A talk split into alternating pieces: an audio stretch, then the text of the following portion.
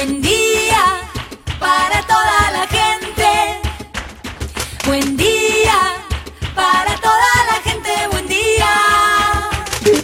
Buen día Soldati, edición Quédate en casa. Son días que necesitan de nuestro compromiso de quedarnos en casa. En FM Soldati, no por eso vamos a dejar de ser comunicadores y comunicar. Aprovechamos los límites que se presentan para llevarte por WhatsApp las noticias y la información que necesitas. Vos quédate en casa. Va a ser un buen día Soldati, pero vos nos vas a escuchar cuando quieras. Mañana, tarde o noche. El sur está bien despierto. Participa enviándonos las ideas y contenidos al 11 36 88 8791. Estamos a la distancia, pero juntes. Buen día, Soldati. Hoy quédate en casa. Vamos a estar hablando con Héctor Gulfe, uno de los integrantes de la Junta Comunal de la Comuna 8, sobre las acciones concretas que están tomando en Soldati: aislamiento, dengue y alimentos. También con Celeste Rojas, periodista especialista en fútbol femenino, va a hacer un balance del primer año de semi-profesionalización de la actividad. Nos comunicaremos también con Cecilia Galarza para hablar de la relación entre política y economía en tiempos de coronavirus y Leonel Gastián nos trae las novedades deportivas de la semana. Estas son las noticias en Buen Día Soldati. Implicaciones en las exportaciones. La dramática bajante del río Paraná, a la que se califica como histórica, afecta a los puertos de Rosario y Gran Rosario, que hoy tienen una profundidad de solo 75 centímetros, en vez de los casi 4 metros de altura media en promedio para abril. Esto complica la navegación de buques de gran porte que se llevan gran parte del 70% de las exportaciones totales del país, entre manufacturas de origen agropecuario y productos primarios. La ANSES abre una nueva inscripción para el ingreso familiar de emergencia. El titular de la Administración Nacional de Seguridad Social, Alejandro Banoli, adelantó hoy que a partir del miércoles 22 de abril se habilitará una nueva instancia para que las personas que no ingresaron en la primera etapa del ingreso familiar de emergencia puedan actualizar sus datos para poder recibir la ayuda de 10 mil pesos. La iniciativa para grabar grandes fortunas suma adhesiones legislativas. Legisladores de todo el país manifestaron a favor de la idea de grabar a las grandes fortunas del país por única vez y como tributo extraordinario para hacer frente a los costos que implica para el Estado la lucha para minimizar los contagios de coronavirus, aunque esperan a leer los detalles de los proyectos de ley que finalmente sean presentados al Congreso Nacional. Los gobiernos de Argentina y Uruguay fueron los mejores calificados en América Latina por su gestión de la crisis por la pandemia de coronavirus que ha golpeado a la región con más de 68.000 contagios y 2.800 muertes, mientras que Venezuela, México y Brasil estaban a la cola por su reacción tardía, según una encuesta publicada por Ipsos. Con 62% de aprobación, las autoridades de Argentina y Uruguay encabezan la lista regional por su manejo rápido y eficaz de la crisis sanitaria. Crimen de Villa Gesell. Ratificaron la prisión preventiva de los ocho rugbyers. La justicia confirmó las prisiones preventivas y los procesamientos de ocho rugbyers acusados por el crimen de Fernando Baez Sosa, en una resolución con la cual la Cámara de Apelaciones y Garantías de Dolores rechazó el pedido del defensor, Hugo Tomei, para anular las indagatorias ya tomadas y las preventivas. Incorporan más sectores al programa de asistencia al trabajo y la producción. Tras la reunión del Gabinete Económico, se informó que el gobierno resolvió la ampliación de nuevos sectores al programa, en el que hay ya inscriptas unas 325.000 empresas. Se avanza también en una serie de medidas para trabajadores autónomos y monotributistas. El alcance de la medida todavía no está precisado porque dependerá de la demanda que haga el sector privado y de la durabilidad de la cuarentena masiva que agrava el impacto económico. La iglesia San Francisco de Asís, en Mariana Costa y Corrales, está repartiendo merienda de lunes a viernes a las 16 horas. Sábados, domingos y feriados a las 12 horas sirven almuerzo. Quienes quieren aportar a la iglesia se pueden acercar con mercadería que luego será distribuida.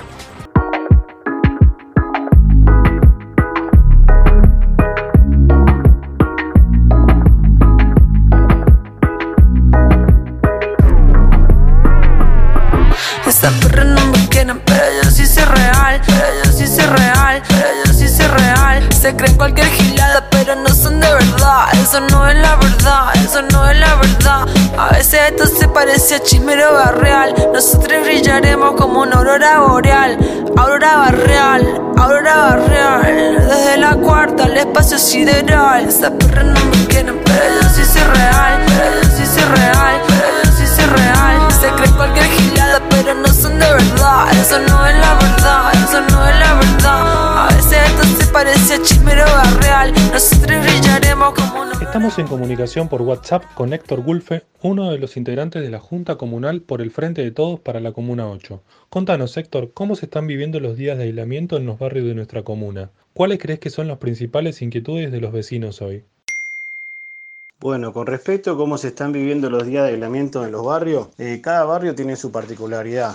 Acá en la comuna tenemos muchos barrios de casas bajas, villas, asentamientos y complejos. Y cada uno tiene su particularidad. En algunos eh, se está viviendo dramáticamente al no, a no contar con, con, los alimentos, a no contar con dinero para los medicamentos. Eh, la situación es, es, bastante complicada. En otros barrios están, los vecinos nos cuentan que están viendo el día después qué va a pasar, muy preocupados también en que no, que no penetre en los barrios de la zona sur, porque por suerte tenemos cuatro casos nada más en la comuna 8. Después en los complejos también hay, hay otro tipo de demandas que también tienen que ver con alimentario, y las inquietudes de los, de los vecinos eh, son muchas, eh, desde cómo, cómo prevenirlo, de cómo, cómo llevar el aislamiento, de buscar información todo el tiempo. Eh, tienen tienen mucho, muchas inquietudes en ese sentido, pero tiene que ver mucho también con lo,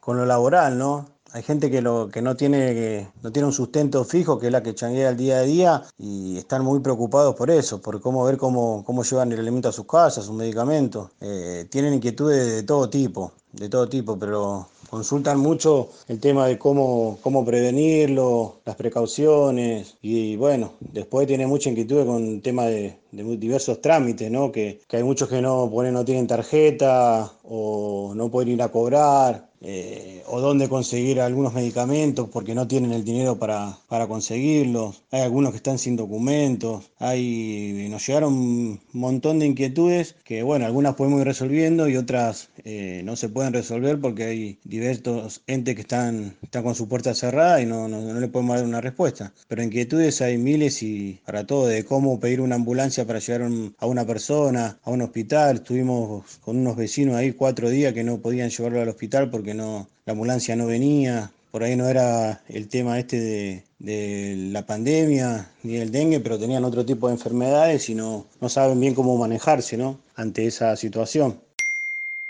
Se dice que el gobierno de la ciudad tiene tratos distintos para las comunas del norte que para las del sur. ¿Vos lo notás como comunero en la gestión? ¿Cómo?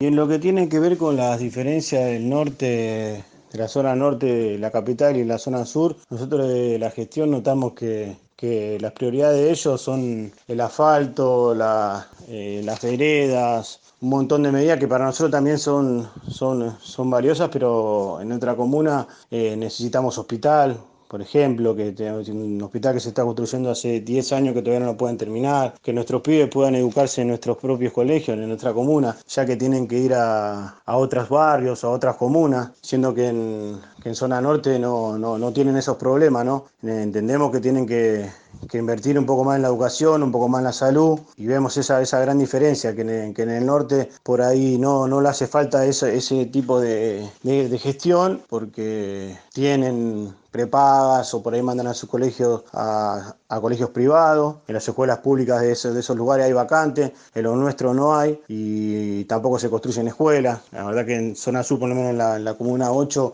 eh, o cada vez que construyen algo tardan muchísimo tiempo, como el hospital que te, mencioné anteriormente. Pero bueno, vemos bastante, no hay políticas destinadas a nuestros jóvenes, ¿no? A nuestros jóvenes con respecto a que salgan del flagelo de las drogas, ¿no? Hay, un montón de temas que se contemplan en zona norte y no acá en zona sur. La verdad que vemos bastante diferencias a la hora de tomar una, una determinación. Un ejemplo, acá se ha muerto en, en Lugano Unidos un, un chico porque no tuvo atención en, el CESAC de Lugano Unido y eso pasó desapercibido, nadie pagó el costo de eso, lo dejaron tirado 45 minutos en el asfalto, siendo que eso llega a pasar en zona norte, el ministro de Salud no, entendemos que no duraría ni dos horas. Bueno, acá se mueren los pibes y no, no se toma la medida acorde a lo que tendría que ser, ¿no? a la gravedad de lo que pasó. Y bueno, como eso hay muchísimos temas que, que vemos una gran diferencia del norte con el sur.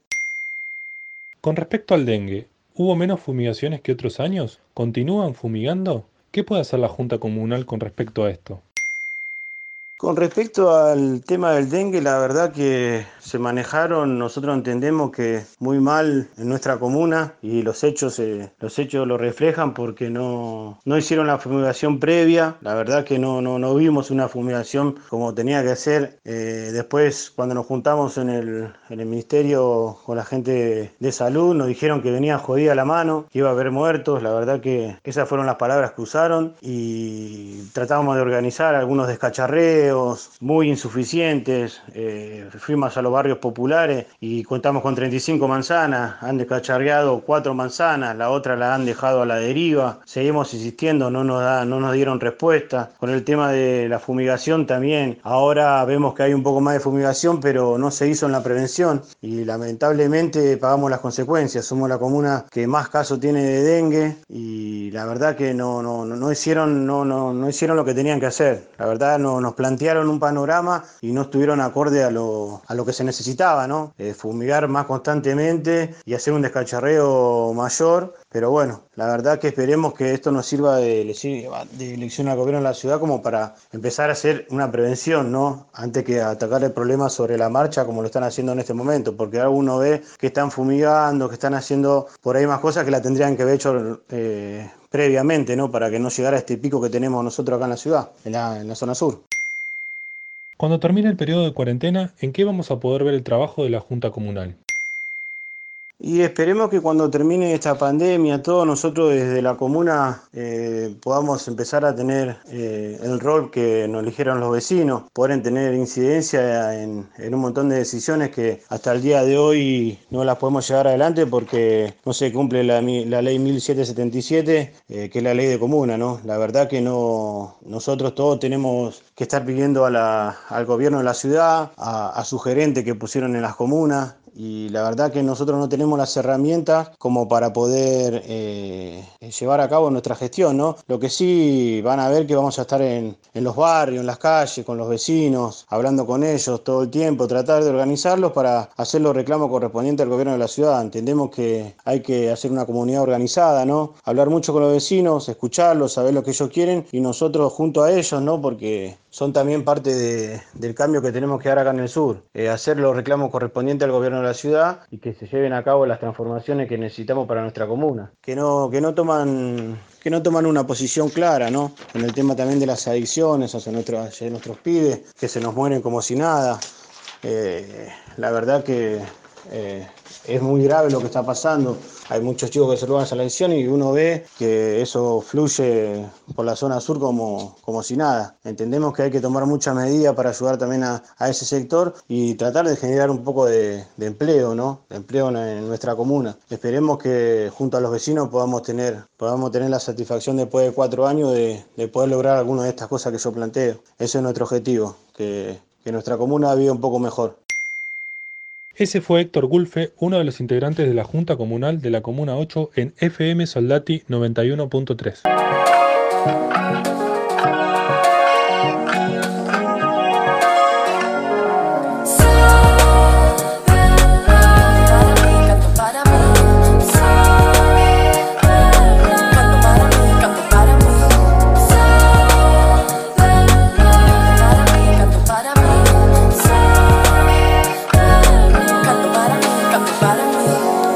Si lo quiere que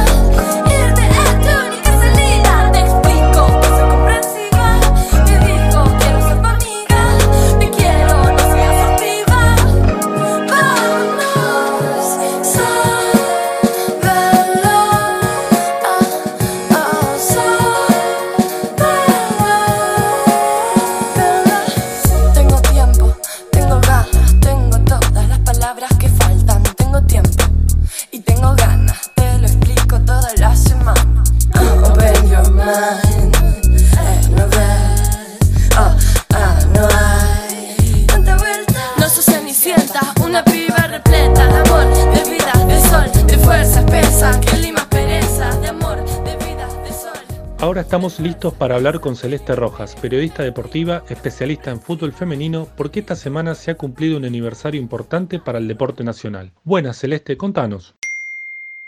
Buen día Fede, buen día para todo el equipo. Acá estamos, seguimos en cuarentena, pero estamos para hablar de fútbol femenino en este caso. Eh, días muy importantes, em, se cumplió el primer aniversario de la firma de los primeros contratos profesionales.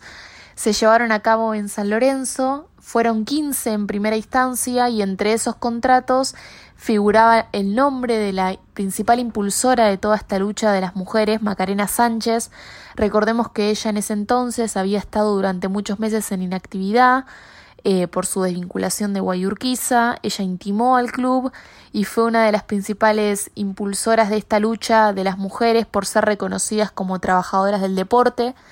En ese entonces Matías Lamens era presidente de San Lorenzo y se contactó con ella para presentarle este proyecto que San Lorenzo tenía en ese entonces de darle un espacio mucho más importante en el, club al fútbol femenino y ella le, se sintió identificada con ese proyecto y se sumó al plantel y formó parte de la nómina de 15 jugadoras que hicieron la firma de los primeros contratos. De esos contratos ya pasó un año y en ese año sucedieron muchas cosas, cosas buenas, cosas malas, cosas conquistadas, cosas que quedan por lograr, pero sin duda un año que trajo muchas cosas para el fútbol femenino y sobre todo muchos cambios. ¿Cómo es la cuestión de los sueldos en el fútbol argentino femenino? En ese entonces, San Lorenzo presenta su plantel y realiza la firma de los contratos justo un mes después que desde la Asociación del Fútbol Argentino oficialicen la creación del primer torneo semiprofesional del fútbol femenino. Eh, San Lorenzo realizó la firma de 15 jugadoras y cabe destacar que después se fueron sumando el resto del plantel y hoy por hoy San Lorenzo tiene todo su plantel profesionalizado. En total 23 jugadoras tienen contratos firmados, se suma también a Boca, a Guay, a River, eh, son de esos equipos que el fútbol femenino ocupó un lugar importante en las instituciones, en los clubes, no así como otros equipos, porque también así como decimos de que se logró un paso muy importante, que las jugadoras eh, perciban un sueldo por lo que hacen. Eh, también hay que recordar que hay muchos clubes que tienen la mínima de contratos solo exclusivamente para participar del torneo, porque AFA exige ocho contratos firmados para ser parte del torneo Rexona. Muchos de esos clubes solo eligieron profesionalizar a la cantidad suficiente para participar del torneo. ¿Esto qué quiere decir? Que hay muchos planteles que están integrados por más de 20 jugadoras, pero solo perciben sueldo para 8. Entonces, hay 8 que cobran un sueldo, o como pasa en muchos clubes, como pasó en Platense, Defensores de Belgrano y muchas demás instituciones que las jugadoras alzaron la voz para reclamar que apenas le alcanzaban los sueldos para los viáticos, eh, así como ingresa ese sueldo equivalente a 8 jugadoras, se lo reparten entre todas. Y esa porción termina siendo mínima, porque entre 20 jugadoras repartir un sueldo de 8 claramente no es suficiente en tiempos de hoy en día para vivir. Pero más allá de lo que queda por hacer, que no es poco, ¿ha sido un año positivo?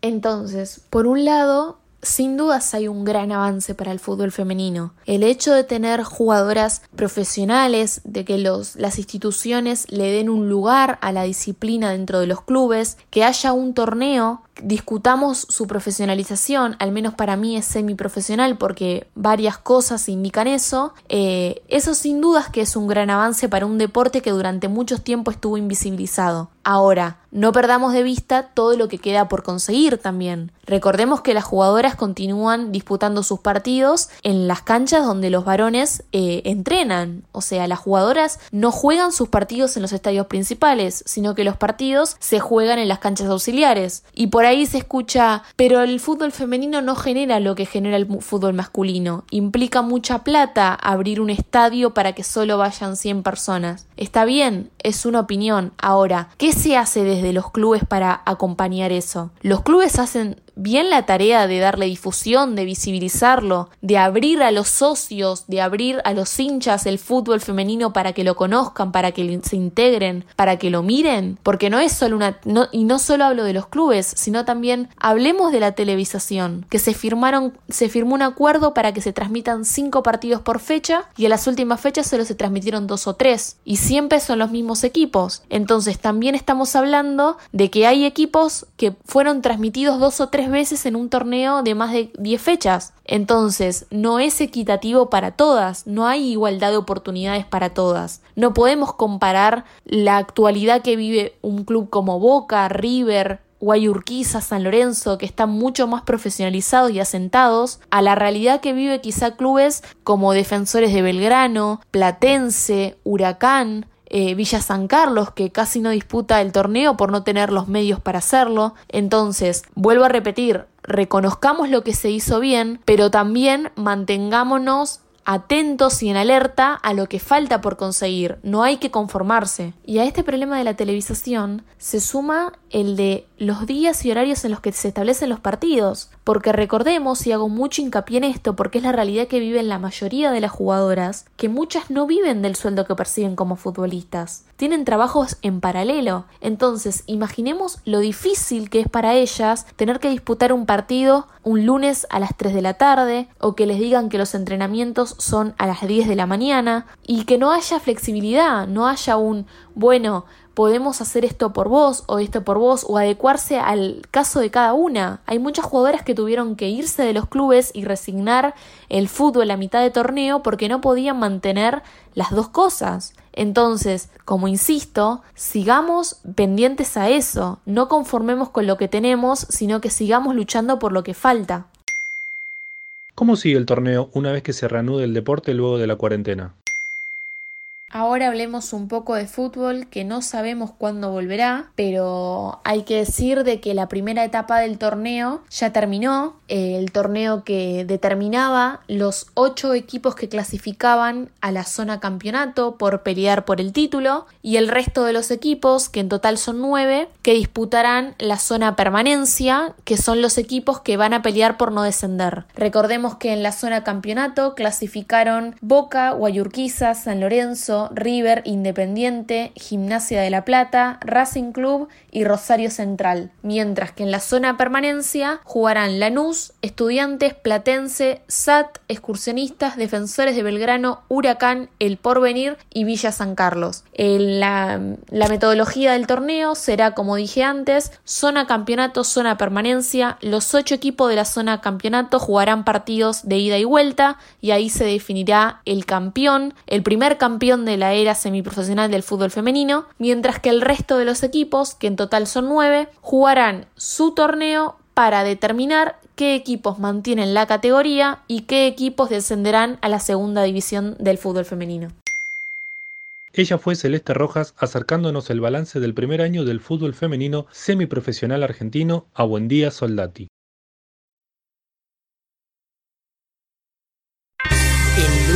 a la noche.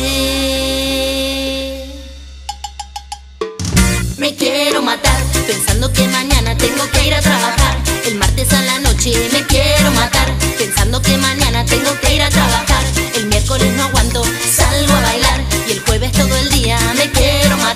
Me pesa la cabeza, el cuerpo no da más, pero el viernes la sonrisa no me la pueden sacar. Todo se pasa volando y cuando me quiero acordar es domingo a la noche.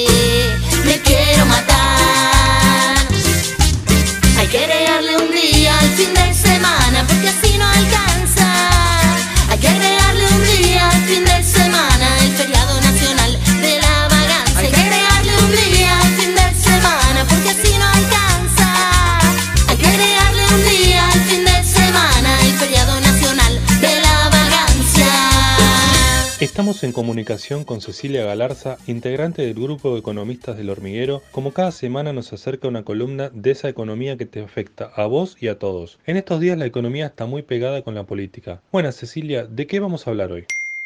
Buen día Soldati, buena semana para todos y todas. En esta ocasión arrancamos eh, la semana sabiendo que se extiende la cuarentena, que es necesario quedarnos en casa para seguir cuidándonos entre todos y todas y sabemos, como dijimos la semana anterior, que el Estado está sosteniendo tanto la oferta con planes dirigidos a las empresas, a los que fabrican, a los comerciantes, como a la demanda, o sea, a las personas para que puedan seguir consumiendo y cubriendo sus necesidades. Ahora bien, el presidente fue claro respecto a que va a seguir con esta política sin que importe el déficit fiscal, ¿sí? que tanto preocupa a gobiernos más conservadores. El déficit es eh, la, la diferencia entre lo que el Estado obtiene de ingresos menos lo que gasta. O sea, no le va a importar cuánto tenga que gastar para sostener la economía y eh, poder sostener de esta manera a las personas.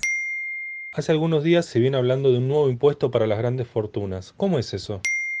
Hasta el momento, las medidas adoptadas por la situación de emergencia que desató el COVID-19 han sido llevadas a cabo por el lado del gasto público, pero se empieza a abrir una oportunidad de que en el Congreso Nacional se avance hacia una mejora del sistema tributario, o sea, se discuta acerca de los impuestos que tengamos y se empiezan a diseñar nuevos. Para ponernos en contexto, en las últimas semanas escuchamos noticias referidas a la caída drástica en la recaudación, tanto nacional como provinciales, durante el mes de marzo, y se sabe que esa situación se va a acentuar aún más en el mes de abril por el parate económico. O sea, las empresas y las personas, por el paro de la actividad económica, no están pagando impuestos o como la, actividad, la está detenida, Estado no recauda en esas actividades y eso hace que cuente con menos recursos. Frente a esta situación surgieron distintas propuestas. La CTA, eh, o sea, la Central de Trabajadores de la Argentina, propuso la creación de un fondo de emergencia con un impuesto por única vez a las personas de mayor fortuna del país. Eh, o sea, acá hablando, ¿no? No del que tiene por ahí un auto, una moto, un pequeño comercio, sino a la gente que realmente, eh, a las personas más ricas del país. Y después se comenzó a discutir algo muy parecido en el Congreso Nacional. Eh,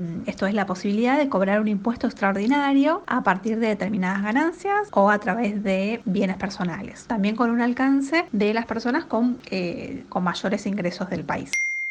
¿Son necesarios los cambios en la estructura de impuestos que cobra el Estado argentino? Esto abre una gran ventana de oportunidad en nuestro país para discutir los impuestos eh, y cómo están organizados, porque por ejemplo al día de hoy la mayor recaudación de impuestos nacionales se da por IVA, que es el impuesto al valor agregado y que pagamos en todas las compras eh, todas las personas, ¿no? O sea, no importa de dónde venimos, qué ingreso tenemos, en qué situación estamos, sino que todos pagamos ese 21% de IVA. Eh, ahora, con una reforma del sistema tributario, o por lo menos con agregar los impuestos a las mayores ganas, a las mayores ganancias o a los que tienen mayores bienes personales, podría de un poco, de a poco irse mejorando esa estructura tributaria y llegar a una más progresiva. Si con progresiva queremos decir que se le empiece a cobrar más impuestos al que tiene mayor capacidad de pago, ¿sí? que le cobremos más al que más tiene. Muchas gracias por ayudarnos a comprender mejor qué está pasando en relación entre economía y política durante este periodo de aislamiento. Ella fue Cecilia Galarza en FM Soldati 91.3. you don't want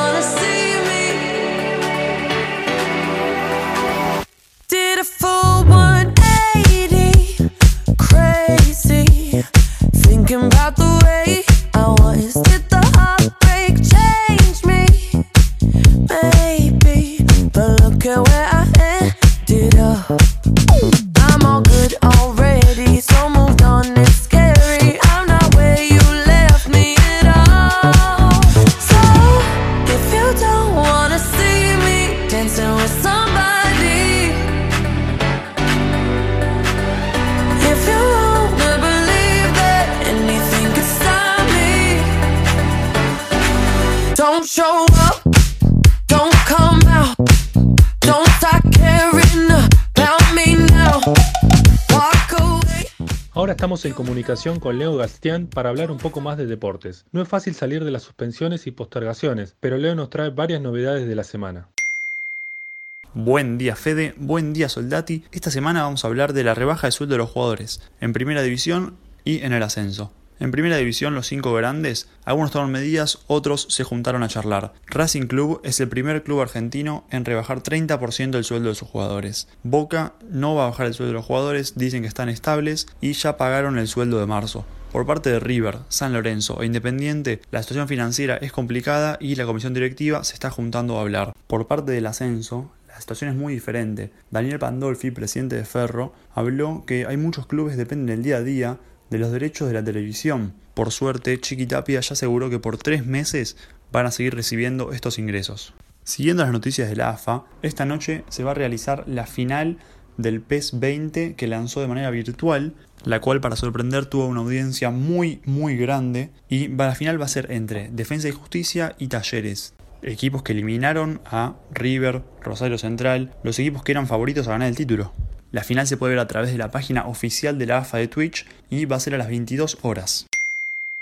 En Soldati extrañamos muchísimo a Sacachispa. ¿Tenés algo del Lila, Leo?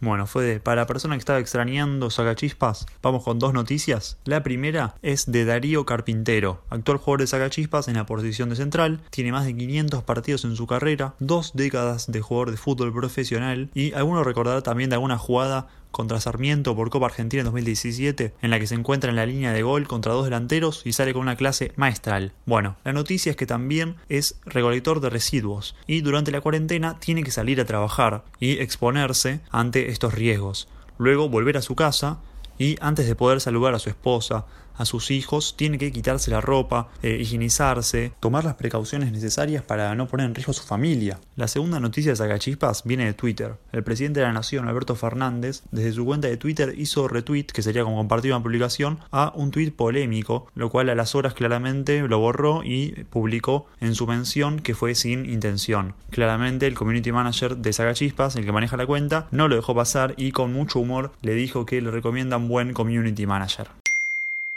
Danos dos noticias más, Leo.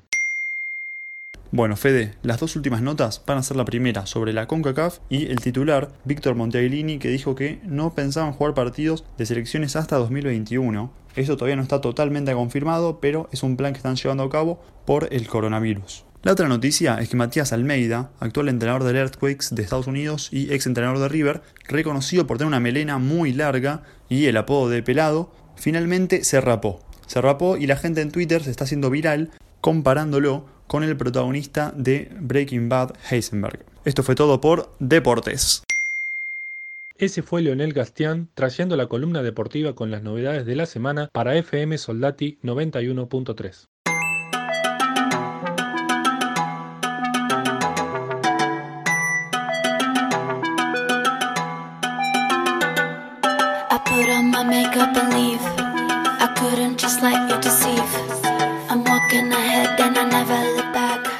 Eso fue Buen Día Soldati, edición Quédate en casa en FM Soldati. Participa enviándonos las ideas y contenidos al 11 36 88 87 91. Estamos a la distancia, pero juntes.